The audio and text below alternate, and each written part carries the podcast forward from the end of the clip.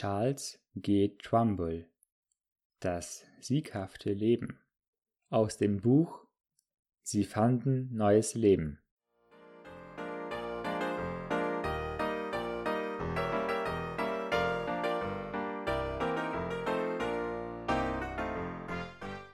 Charles G. Trumbull könnte man, obwohl er im 20. Jahrhundert lebte, ein Abbild der beiden Hauptpersonen aus Bunyans Pilgerreise nennen, Kämpfer für die Wahrheit und standhaft. Als Herausgeber der Sunday School Times war er ein prominenter Führer der Protestanten, der tatkräftig und entschieden für den Glauben kämpfte, der ein für allemal den Heiligen übergeben ist. Er war freundlich, zugänglich, höflich und immer rücksichtsvoll und großmütig auch gegen die, mit denen er um der Wahrheit willen nicht übereinstimmen konnte. Vor allem war Trumbull ein lebendiges Beispiel für einen Menschen, der ein siegreiches Leben führte. Ein Leben, auf das Galater 2, Vers 20 zutrifft. Ich lebe, doch nun nicht ich, sondern Christus lebt in mir. Denn was ich jetzt lebe im Fleisch, das lebe ich in dem Glauben des Sohnes Gottes, der mich geliebt hat und sich selbst für mich dargegeben. So durchschlagend und überzeugend war die Umwandlung, die Dr. Trumbull durch den in ihm wohnenden Heiland erfuhr, dass er überall durch Wort und Tat und Schrift ein Zeugnis ablegte von dem Leben das Christus ist. Wer Dr. Trumbull in seinen späteren Jahren kannte, sieht in der Erinnerung einen unbekümmerten, fröhlichen, dabei aber bescheidenen, ernsten und geisterfüllten christlichen Journalisten und Führer vor sich. Für ihn war das Leben, das in Christus bleibt und alle seine Quellen in dem auferstandenen Heiland hat, keine Einbildung oder Fantasie, sondern wundervolle Wirklichkeit. Glücklicherweise ist uns in der kleinen Streitschrift The Life That Wins, das siegreiche Leben, ein persönliches Zeugnis von Dr. Trumbull erhalten geblieben, das er auf einer Konferenz in St. Louis im Jahre 1911 ablegte. Es gibt nur ein siegreiches Leben, und das ist das Leben Jesu Christi. Jeder kann dieses Leben haben. Jeder kann dieses Leben leben. Das bedeutet nicht, dass jeder wie Christus sein kann. Es bedeutet auch nicht, dass ein Mensch immer Christi Hilfe und seine Kraft erhalten wird. Es bedeutet sehr viel mehr. Und es bedeutet nicht, dass ein Mensch nur von seinen Sünden gerettet und vor dem Sündigen bewahrt werden kann. Es bedeutet sogar noch mehr als diesen Sieg. Die Erfahrung Dr. Trumbulls ist auch die anderer Gottesmänner, die erkannt haben, Christus lebt in mir. Denn was ich jetzt lebe im Fleisch, das lebe ich im Glauben an den Sohn Gottes. Dabei geht es zuerst durch Versagen. Dann kommt das Gefühl der Unzulänglichkeit und Schwäche. Und danach die Gewissheit, dass Jesus in uns wohnt. Dieses Geheimnis ist so einfach, dass die meisten Christen darüber stolpern oder sich dessen gar nicht bewusst werden.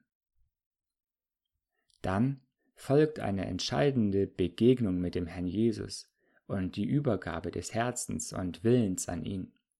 Das führt in das Leben, das Christus ist. Danach zeigt sich die Frucht eines solchen Lebens, das von Dr. Trumbull und vielen anderen mit den Strömen lebendigen Wassers verglichen wird, von denen der Herr Jesus in Johannes 7, Vers 38 spricht. Ganz offen erzählte Dr. Trumbull von den Gewissensnöten, die er in seinem Leben hatte. Zuerst merkte er die großen Schwankungen in seinem geistlichen Leben. Manchmal befand er sich in enger Gemeinschaft mit dem Herrn. Dann wieder erlebte er schwere Niederlagen. Es gab Zeiten des Aufschwungs, vielleicht durch eine aufrüttelnde Predigt oder ein geisterfülltes Buch. Dann aber kam wieder ein Absturz. Er sagte, manchmal ging mir durch ein einziges Versagen in einer Versuchung oder durch ein allmähliches Abgleiten meine besten Erkenntnisse und Einsichten verloren. Ich fand mich dann selbst auf der niedrigsten Stufe wieder. Doch glaubte ich, dass es möglich sein müsste, auf einer höheren Stufe enger Gemeinschaft mit Gott zu leben, so wie ich es bei bestimmten anderen Leuten sah. Eine zweite Schwierigkeit war das Versagen durch Gewohnheitssünden. Auf bestimmten Gebieten konnte er überwinden, auf anderen wieder nicht. Trotz ernsten Gebets um Befreiung erlebte er keinen bleibenden Sieg. Das dritte, was ihm fehlte, war eine durchschlagende, überzeugende, geistliche Kraft, die im Leben anderer Menschen wunderbare Veränderungen hervorbringen konnte. Er war ein aktiver Christ und hatte viele Pflichten und Aufgaben. Er musste jedoch bekennen, ich arbeitete zwar, ich tat sogar die schwerste Arbeit, die es gibt, ich sprach mit den einzelnen Menschen persönlich darüber, dass sie sich dem Heiland übergeben sollten. Aber ich sah keine Erfolge.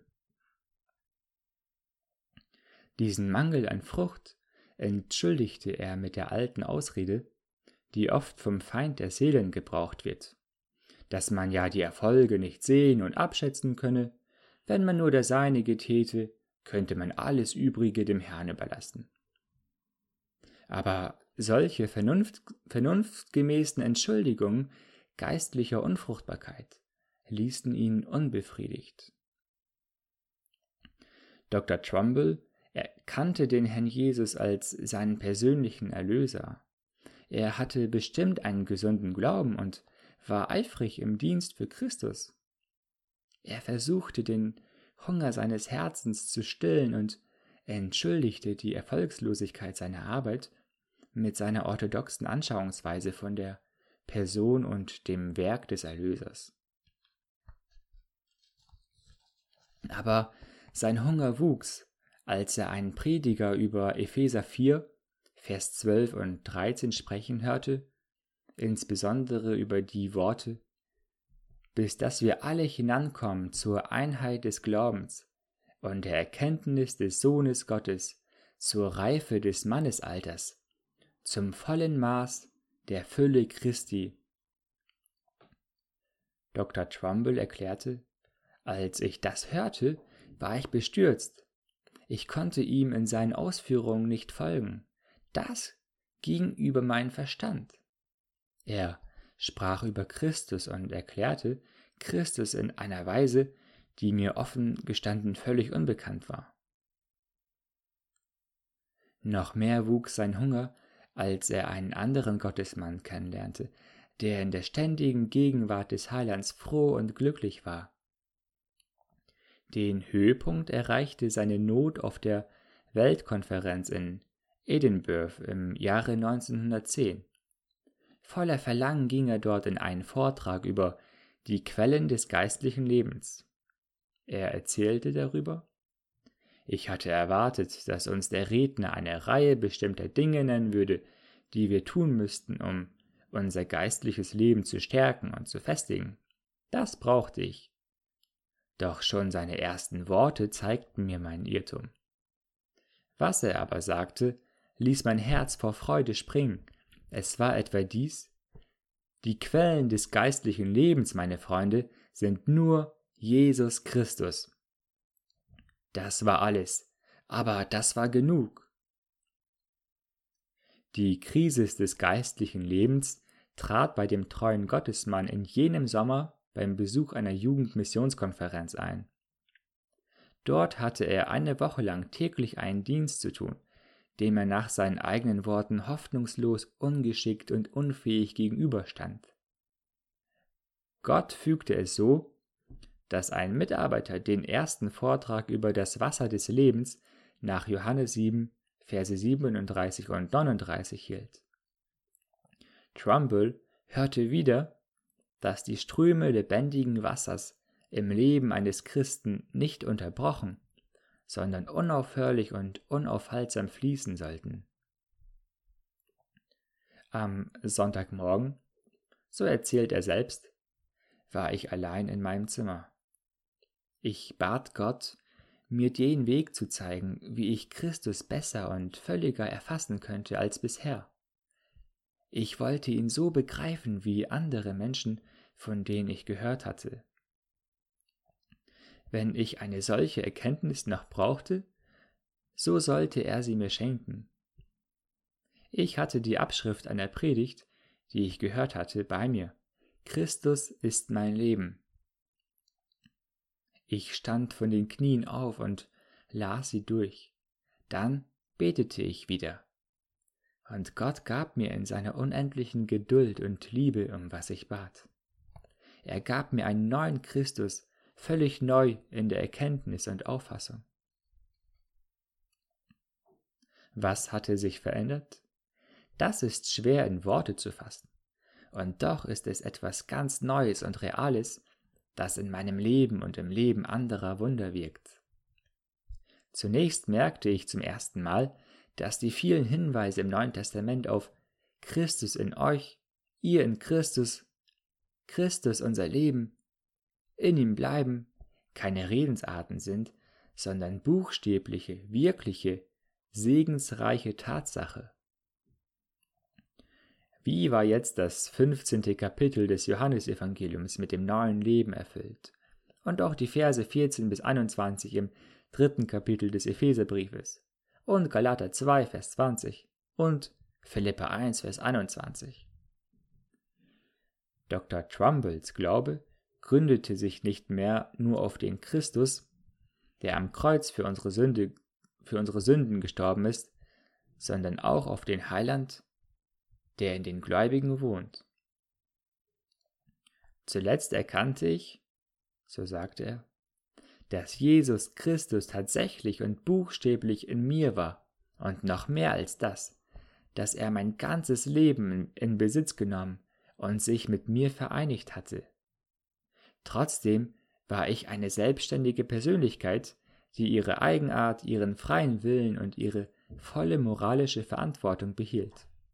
Das bedeutete, ich brauchte ihn niemals wieder zu bitten, mir zu helfen, so als ob er und ich zwei verschiedene Personen wären. Ich brauchte nur ganz einfach sein Werk und seinen Willen auszuführen, die er in mir und mit mir und durch mich tun wollte. Jesus Christus hatte mein Leben selbst in Besitz genommen. Ich wiederhole buchstäblich und tatsächlich. Der an Christus Gläubige lernt das siegreiche Leben an sich selbst kennen, weil er ein wirklich tiefes Erlebnis mit dem auferstandenen Herrn gehabt hat und weil er sich beständig auf ihn als den Lebendigen verlässt. Dr. Trumbull erfuhr, dass zwei einfache Bedingungen nötig sind, damit der Strom dieses Lebens fließen kann. Die erste Bedingung, nachdem man den Herrn Jesus als persönlichen Retter angenommen hat, ist eine uneingeschränkte und vorbehaltlose Übergabe an den Erlöser als den Herrn und Meister des Lebens, koste es, was es wolle. Die zweite Be Bedingung ist der von jedem Gefühl und jedem direkten Beweis unabhängige, schlichte Akt des Glaubens, dass Gott die Seele, die ihm vertraut, vom Gesetz der Sünde ganz frei machen kann. Und Woran erkennt man beim Gläubigen, dass Christus sein Leben ist? Lassen wir Dr. Trumbull selbst sprechen. Die drei großen Mängel oder Nöte, von denen ich sprach, sind auf wunderbare Weise beseitigt worden. Erstens, es bestand nun eine Gemeinschaft mit Gott, die völlig anders und unendlich viel besser war als alles, was ich jemals gekannt habe. Zweitens, seit ich mich auf Christus verließ, lernte ich eine gänzlich neue Art des Sieges kennen, eine Freiheit über bestimmte Gewohnheitssünden, über die alten Sünden, die mich immer hemmten und zu Fall brachten. Drittens, Durch die geistlichen Erfolge im Dienst wurde mir eine solche himmlische Freude zuteil, wie ich sie auf Erden niemals für möglich gehalten hätte. Sechs meiner engsten Freunde, von denen die meisten gereifte Christen waren, wurden bald völlig durch Christus umgestaltet, weil sie sich auf diese neue Art an ihn festklammerten, bis sie ganz von Gottes Geist erfüllt waren. Das Leben wimmelt von Wunderbeweisen dafür, was Christus durch einen Menschen tun kann, der sein Herz aufschließt, damit er in ihm Wohnung machen kann. Jesus Christus will nicht unser Helfer, er will unser Leben sein. Er will nicht, dass wir für ihn arbeiten, sondern dass wir ihn, sein Werk, durch uns tun lassen, indem er uns gebraucht, wie wir einen Bleistift zum Schreiben gebrauchen. Besser noch, indem er uns als einen Finger seiner Hand gebraucht. Das ist siegreiches Leben. Und durch dieses Leben konnte Dr. Trumbull viele andere zu einem Leben des Sieges führen. Sehr passend wählte Victorious Life Testimony als Grabschrift für ihn die Worte aus Philippa 1, Vers 21 Christus ist mein Leben.